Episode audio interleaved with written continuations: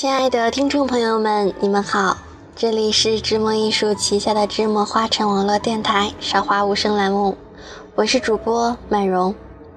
为了便于与电台另一端的你们更好的交流，你们可以加入我们电台听众群幺八五二三五五九五。如果您和我们一样，想和听众一起分享故事，也可以加入我们电台考核群三零四二。五四六六八。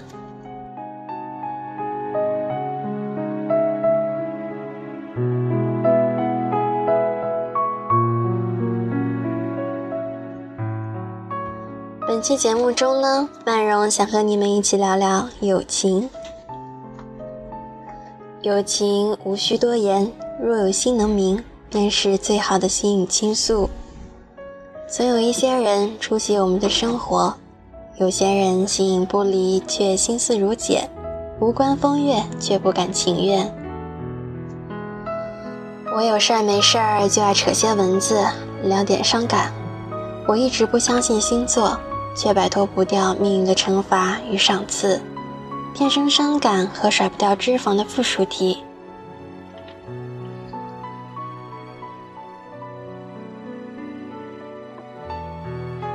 我有一群好朋友，我们的兴趣爱好天各一方。我总是喜欢看美剧和战争片，或者是看一些球赛。他们呢，总是喜欢看一些喷类的韩剧。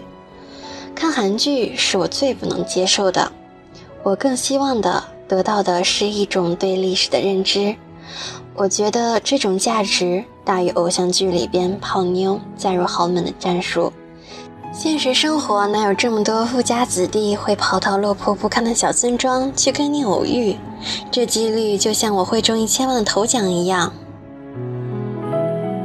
当然，人的价值取向不同，或许反之亦然。喜欢看的人觉得这不失为一种生活乐趣。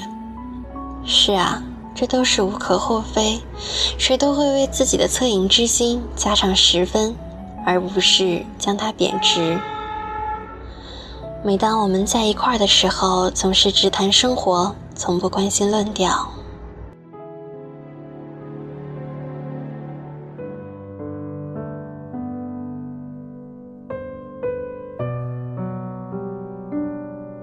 他是一个电线杆般干瘦的男子，温和的面容，温柔的声音，时而像烧开了的火炉。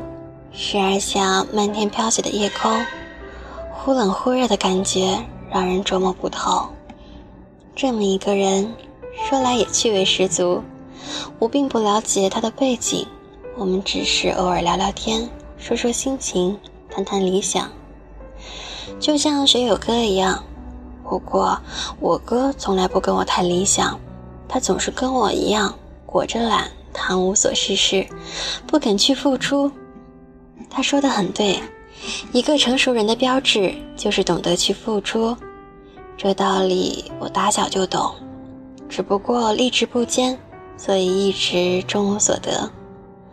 他总是以反面的角色语调来激励我，不过我却总很自私的想得到认可，得不到便像一个弄掉手中的冰淇淋的孩子，深谢不已。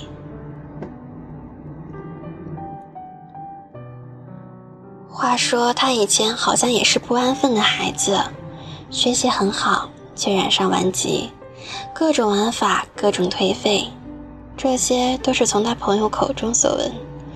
不过他有一种会入人心的本领，嘴巴可甜了，这是长辈们对他的一些看法。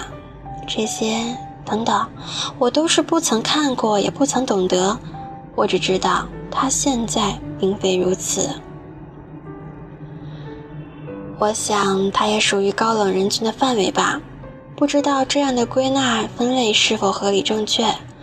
不过，这个人认真起来，还是会有一定的王者风范。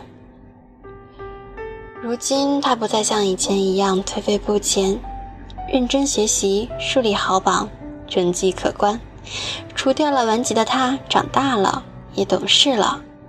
他总是会在不同层面上影响我。使我受益匪浅。无论再怎么迟钝，男女之间的价值取向总是会有差距。在谈理论的过程中，总是会像球赛一样，上半场适逢其会，猝不及防；下半场花开两朵，天各一方。被误会是表达者的宿命，就好比你说岁月风平，今生不离；我闲言入耳，眉目不掩笑意。我说缓步轻踱迎风有雨，你执伞独立笑我天真旖旎。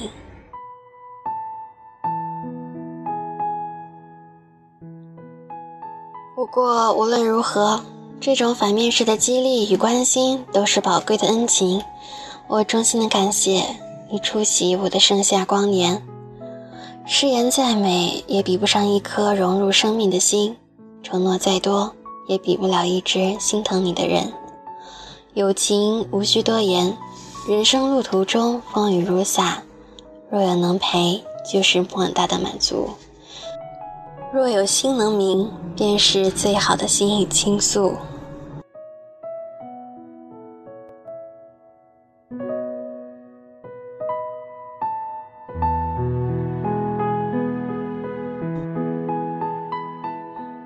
韶华无声的节目到这里就要结束了，感谢我们的编辑杨希，也感谢在网络那一旁默默收听到现在的你们。如果您对我们的节目有什么建议，也可以加入我们电台听众群幺八五二三五五九五。如果你也同我们一样拥有一个电台梦，也可以加入我们电台考核群三零四二五四六六八。我们在这里期待着与您的相遇，我是主播曼蓉，让我们下期再会。